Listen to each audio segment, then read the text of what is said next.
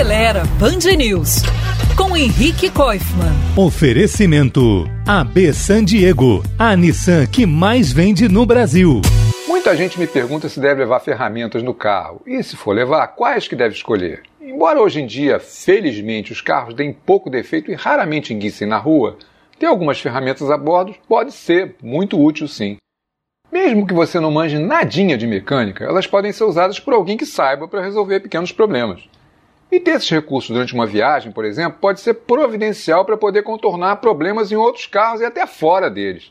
Uma listinha básica: alicate, chave de fenda, aquelas que têm várias pontas para trocar são ótimas. Um par de luvas, fita isolante, tesoura, um rolinho de cordão bem resistente e outro daquelas fitas também resistentes, tipo silver tape, que são uma tremenda mão na roda.